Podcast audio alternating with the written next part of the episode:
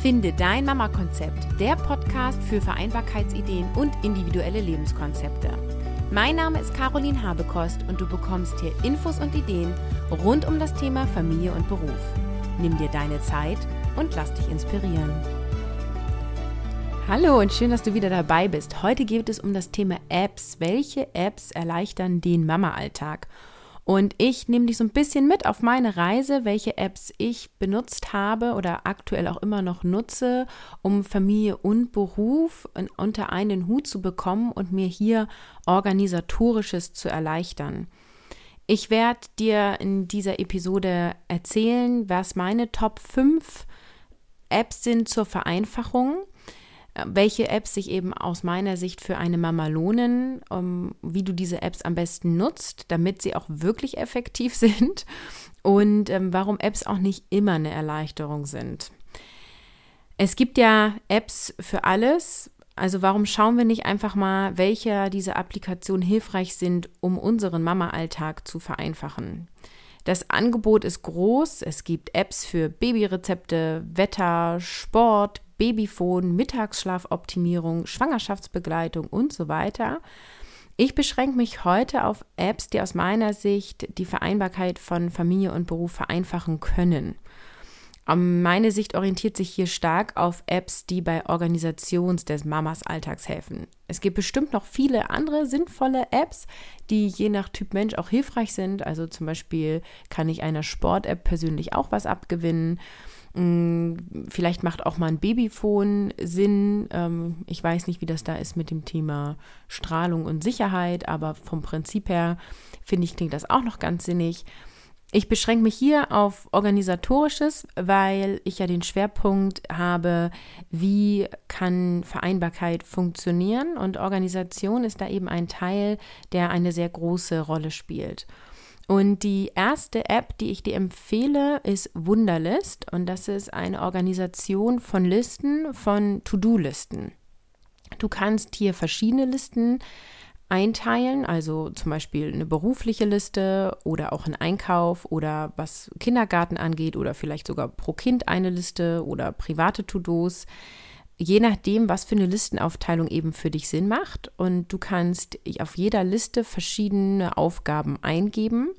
Und es ist eben auch möglich, diese Liste zu teilen. Also da kannst du dann eben mit deinem Partner diese Liste teilen oder wenn du im Kindergarten irgendwas organisierst, mit den anderen Eltern dich freischalten. Und so kann man sich ganz gut absprechen. Wenn eine Aufgabe erledigt ist, kannst du das abhaken und das To-Do verschwindet dann auch und es macht auch ein wunderschönes Bling. ich finde das sehr motivierend, aber das ist nur eine Spielerei. Und es gibt auch eine Erinnerungsfunktion, die man auf ein Datum und eine Uhrzeit stellen kann. Und so kannst du dann eine Push-up-Nachricht auf dein Mobilfon bekommen oder eine E-Mail dir schicken lassen. Ähm, das sind dann halt natürlich Dinge, die du auf keinen Fall vergessen möchtest. Die App kann auf allen Geräten wie iPhone, iPad, Android, Windows und Mac verwendet werden. Ähm, und es gibt auch die Möglichkeit, sich Listen auszudrucken. Ich finde es besser als eine handschriftliche To-Do-Liste, weil bei mir die To-Do-Listen dann immer hier rumliegen, darum liegen und es dann mehrere Listen gibt. Dann fällt mir nochmal was ein, dann schreibe ich das wieder drauf und dann habe ich es vielleicht auf der einen Liste schon abgehakt und auf der anderen nicht. Und ich habe auch meine handschriftlichen To-Do-Listen nie so gut sortiert bekommen. Also ich hatte zwar dann schon auch mal einen Zettel für Privates und für Berufliches, aber manchmal ist das auch gar nicht so klar zu trennen. Und äh, dann gab es immer wieder Kuddelmuddel. Seitdem ich mich mit Wunderlist organisiere, habe ich einmal den, also als Lesezeichen ist in meinem Browser, in meinem Webbrowser und also auf dem Notebook, ne? Und einmal auf dem Handy. Und das synchronisiert sich dann eben auch immer. Und das ist super. Wenn ich unterwegs bin und mir fällt irgendwas ein, was ich nicht vergessen will, dann trage ich das ein und dann kann ich den Gedanken auch loslassen. Und morgens schaue ich einmal in meine Wunderlist rein um, ähm, und dann wähle ich mir nochmal wichtige To-Dos aus, die heute erledigt werden möchten. Und die schreibe ich mir tatsächlich oft dann doch auch nochmal auf den Zettel. Das sind so Top 1 bis 3. Einfach um es dann nochmal visualisiert zu haben. Weil das finde ich schon ist der Nachteil, wenn du alles digital hast, siehst du es eben auch nicht ständig. Kann aber ja auch ein Vorteil sein. Die zweite App, die ich total sinnvoll finde, ist WeCall. Das ist ein digitaler Kalender und letztendlich ist vermutlich egal, welchen Anbieter du die hier nutzt. Mir geht es darum, dass ich einen digitalen Kalender auf dem Smartphone habe, der sich automatisch mit meinem Notebook synchronisiert und das ist halt extrem hilfreich. Ich mag diese, also den WeCall-App total gerne, weil ich da in verschiedenen Farben sortieren kann. Mir gefällt die Optik, das Design. Ähm, ja, aber letztendlich bietet dieser Kalender, glaube ich, genauso viel wie andere ähnliche Kalender auch. Ähm, ich trage mir meine Termine auf dem Notebook oder eben auf dem Smartphone ein und dann habe ich es automatisch auf beiden Medien. Und das erleichtert mir eben auch, wenn ich unterwegs Termine zu oder absagen möchte, dass ich schon mal einen Überblick habe darüber, was ansteht. Es gibt auch die Möglichkeit, diesen Kalender zu teilen. Und so haben mein Mann und ich das eine Zeit lang gemacht, dass wir die Kalender füreinander freigeschaltet hatten. Und die Idee dahinter war, dass wir beide einen Überblick über die Termine der Kinder haben und auch wissen, wann der andere eben außer Haus ist, damit dann eben der andere zu Hause ist, weil unsere Kinder ja klein sind und Begleitung brauchen. Inzwischen greifen wir nicht mehr auf den Kalendern des anderen zu und wir führen auch keinen gemeinsamen digitalen Kalender mehr, denn es wurde viel zu unübersichtlich. Also gerade auf dem Handy war es halt so, dass dann die Spalten irgendwie überfüllt waren. Wir hatten dann für jedes Familienmitglied eine eigene Farbe, aber das hat auch nicht wirklich geholfen, um den Überblick zu behalten. Dann war irgendwie der Zahnarzttermin von unserer Tochter eingetragen, dass mein Mann damit hingeht und für mich, ich gucke auf den Kalender und es ist irgendwie voll. Ähm, musste dann erstmal ausseparieren, ah, okay, das ist nur ein Termin für meinen Mann und für meine Tochter. Das heißt, ich habe meinen Sohn, okay, also wenn ich jetzt was organisiere, habe ich auf jeden Fall meinen Sohn mit im Gepäck. Das war irgendwie immer relativ kompliziert und unübersichtlich. Ähm, also wie haben wir das gelöst? Wir haben jetzt seit zwei Jahren tatsächlich einen ganz klassischen Küchenwandkalender mit fünf Spalten für jedes Familienmitglied und eine Spalte für Geburtstage. Und der wird handschriftlich geführt, tatsächlich zusätzlich zu meinem eigenen privaten Kalender und beruflichen Kalender. Also privater und beruflicher Kalender ist bei mir digital und es ist ein Kalender, da sortiere ich auch mit Farben.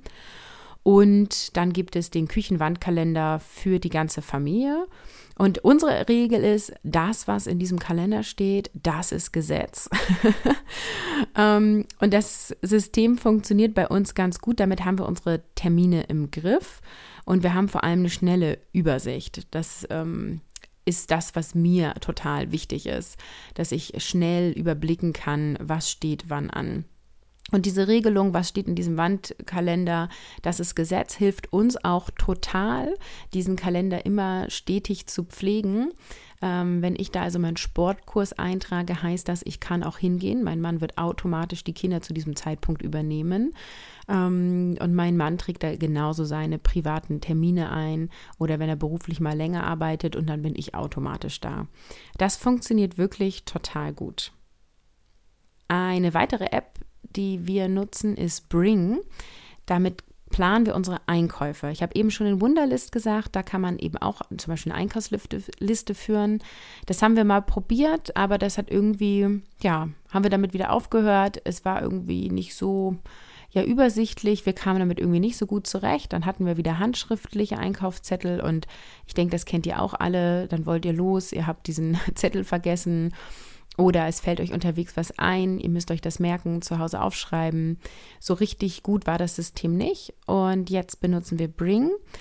Und hier können eben verschiedene Lebensmittel oder auch andere Einkäufe eingetragen werden und auch wieder in verschiedenen Listen. Wir haben drei Listen. Einmal Lebensmittel-Discounter, dann einmal Lebensmittel-Supermarkt, also quasi die Lebensmittel, die man im Discounter nicht bekommt. Und dann haben wir noch eine Liste für Drogerie.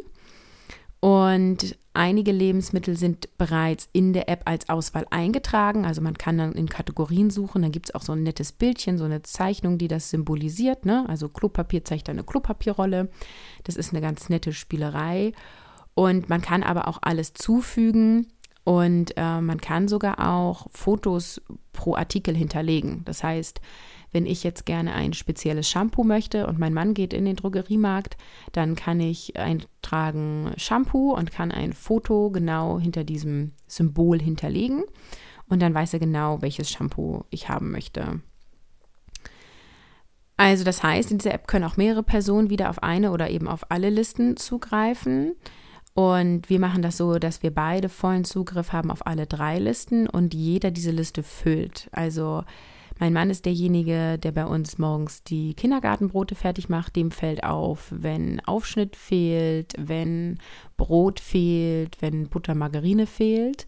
Ich bin diejenige, die bei uns die Warmmahlzeiten plant. Also in der Regel, es variiert auch mal, aber meistens bin ich diejenige. Das heißt, ich trage sowas ein wie Nudeln, Brokkoli und so weiter. Meistens ist es so, dass ich den großen Wocheneinkauf mache und er die Sachen mitbringt, die fehlen. das hat sich so nach und nach ergeben und vor allem hat er einen Drogeriemarkt ähm, bei sich dicht am Arbeitsplatz und wir wohnen ja recht dörflich. Der nächste Drogeriemarkt ist für mich ähm, circa 20 Minuten entfernt. Das heißt, das ist auch was, das total bei ihm liegt. Und insofern ist das total cool, weil ich dann morgens äh, beim Duschen, wenn mir auffällt, mir fehlt irgendwas, kann ich das eintragen und er bringt es dann in der Mittagspause, kauft das ein und bringt es dann abends mit. Ich finde die App super übersichtlich. Ähm, es macht auch total Spaß, finde ich, im Supermarkt Artikel wegzudrücken. Wenn ich da so meinen langen Einkaufszettel hatte und immer abgestrichen habe und dann Zettel und Stift in der Hand hatte und wie oft ist mir dieser Stift runtergefallen. Ja, was natürlich ablenkend ist, muss man auch sagen, äh, man hat halt ständig sein Smartphone in der Hand, eben auch beim Einkaufen. Das heißt, wenn Nachrichten reinkommen, sehe ich die sofort, dann öffne ich die. Das ist schon etwas, wo ich sagen muss, hm, Vielleicht sollte man da irgendwie kurz die Nachrichten ausstellen, aber das macht ja irgendwie auch keiner, oder? ähm, also ich lasse mich schon beim Einkaufen dadurch schneller ablenken. Und es kommt natürlich total darauf an, zu welcher Tageszeit ich einkaufen gehe. Wenn ich das mal vormittags mache, kriege ich kaum Nachrichten, weil alle wissen, dass ich vormittags in der Regel arbeite. Wenn ich nachmittags einkaufen gehe, dann kriege ich viel mehr Nachrichten. Da werde ich viel mehr irgendwie, fragt meine Mutter an, ob meine Kinder spielen können oder irgendwelche Absprachen. Und da bimmelt mein Handy schon ganz schön häufig. Ja, und dann ist es eher ablenkend. Dann ist natürlich eine App, die wahrscheinlich alle viel benutzen, WhatsApp, also ein Messenger. Es gibt natürlich auch andere Messenger. Ähm, ich habe einfach WhatsApp als Beispiel genommen, weil das der Messenger ist, der am meisten benutzt wird, die meisten User hat. Und das hilft natürlich, um kurze Infos an jemanden zu schicken oder Absprachen zu machen. Entweder per Textnachricht oder eben ja auch per Sprachnachricht inzwischen. Und ich finde auch, dass es schneller geht, als ein Telefonat mal eben eine Sprachnachricht zu machen. Ähm, weil beim Telefonat ist eher nochmal, hey, wie geht's dir? Und ähm, ja, was machst du gerade so? Und da ist irgendwie so ein bisschen Smalltalk und man verschnackt sich schneller. Und natürlich sind auch die WhatsApp-Gruppen ein guter, schneller Verteiler für Infos und Fragen. Zum Beispiel in der Kindergarten-WhatsApp-Gruppe solche Anfragen wie, ähm, kann heute jemand mein Kind vom Kindergarten mit abholen? Oder bei uns auch regelmäßig in der Kindergartengruppe, ich vermisse diese Handschuhe. Hat die jemand bei euch zu Hause liegen oder sowas? Allerdings sehe ich natürlich gerade bei Messenger die größte Gefahr, dass man sich ablenkt, dass man vertütelt. Man könnte in zu vielen Gruppen sein. Ich bin inzwischen aus vielen Gruppen ausgetreten, weil lustige Bildchen rumgeschickt wurden oder Menschen unsinnige Diskussionen aus meiner Sicht in Gruppenchats geführt haben. Hier habe ich das Gefühl, dass uns ähm, solcher App äh, eher davon abhält, im Leben ähm, hier und jetzt zu sein als dass es wirklich eine Erleichterung ist. Und das kann einfach auch zu Stress führen, wenn ständig das Handy bimmelt und man immer wieder guckt, ist es was Wichtiges oder nicht, immer wieder einordnen muss, ist das jetzt eine relevante Information für mich. Ich nutze trotzdem WhatsApp und andere Messenger und ich löse das für mich so, dass ich nur in Gruppen bin, die ich für sinnvoll achte. Das ist also zum Beispiel die genannte Kindergartengruppe oder auch eine Sportgruppe. Hier kann ich mich nämlich zum Training an- oder abmelden. Das geht für mich schneller, als wenn ich da anrufen muss. Dann bin ich auch in Gruppen, ähm, wo ich eben nur vorübergehend Mitglied bin. Ähm, und das setze ich tatsächlich auf lautlos. Das sind solche Gruppen wie Organisationen für ein Geburtstagsgeschenk zum Beispiel. Und ich trete dann auch aus, sobald der Geburtstag vorbei war. Ich habe tatsächlich für wichtige Personen einen anderen Klingelton als für alle anderen. Ähm, unter wichtige Person definiere ich Menschen, die insbesondere mit der Kinderbetreuung zu tun haben. Das sind zum Beispiel meine Schwiegermutter oder eben auch mein Mann. Und der Kindergarten hat bei mir auch einen anderen Klingelton, sowohl per WhatsApp, der unser Kindergarten hat WhatsApp sozusagen, als auch ähm, die Festnetznummer, die eingespeichert ist, damit ich dann sofort realisiere, okay, der Kindergarten ruft an und wenn der Kindergarten vormittags anruft, dann, ja, es ist ja immer ein nicht so gutes Zeichen. da muss man abholen, es ist jemand krank, es ist irgendwas passiert. Ähm, genau, damit ich dann schneller da bin. Und ich stelle über Nacht tatsächlich ähm, mein Telefon auf Flugmodus damit ich keine Nachrichten empfange, damit ich auch abends im Bett nicht abgelenkt bin. Ähm, ja, und ich das Telefon eben trotzdem als Wecker benutze. Ja, dann gibt es noch eine weitere App, die ich viel nutze und euch empfehle, und das ist Evernote. Evernote hat den Slogan einfach alles festhalten. Als großer Fan von Organisation und To-Do-Listen und Digitalisierung nutze ich natürlich Evernote. Hier können also Informationen aller Art gesammelt, sortiert und freigegeben werden. Also Texte, äh, Word-Dateien, Audiodateien, Fotos, alles Denkbare an Dateien. Es wird alles an einem Ort gesammelt und kann überall abgerufen werden und mit beliebig anderen Personen geteilt werden. Du kannst Evernote auch mit anderen Apps verbinden. Das macht natürlich auch gegebenenfalls Sinn, je nachdem, wie du dich so aufstellst. Gerade für meine Selbstständigkeit sammeln und organisiere ich hier Ideen und ich plane über dieses Tool auch größere private Events. Also zum Beispiel steht bei uns ja jetzt die Einschulung an im Sommer. Ähm, wenn ich da irgendwie eine Idee habe, was ich noch ähm, ja, organisieren möchte, was noch ansteht, was noch besprochen werden muss, habe ich dafür eine Liste.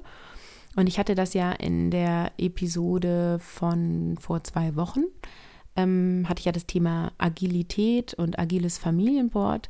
Und das ist zum Beispiel was, dass wenn dann die Einschulung konkret wird, dann gucke ich in Evernote, was ich da schon alles so für Ideen gesammelt habe, was irgendwie thematisiert werden muss, was organisiert und abgesprochen werden muss. Und dann ähm, sortiere ich mir das tatsächlich nach diesem agilen Familienboard in To-Dos. Wenn du die Episode noch nicht gehört hast, ich verlinke dir die natürlich in den Shownotes, dann kannst du da reinhören. Dazu gab es auch ganz cooles Feedback. Vielen Dank dafür. Ich freue mich ja immer mega über Feedback. Ähm, und es gab auch ein, zwei Mamas, die mir noch weiterführende Links geschickt haben zu Blogartikeln von anderen Familien, die agile Methoden im Familienalltag ausprobiert haben. Und auch das verlinke ich dir in den Shownotes. Ähm, das sind Blogartikel. Vielleicht hast du Lust, da ein bisschen ja, das Thema weiter zu vertiefen. Und mich nat interessiert natürlich auch, welche Apps dir helfen, deinen Alltag zu organisieren.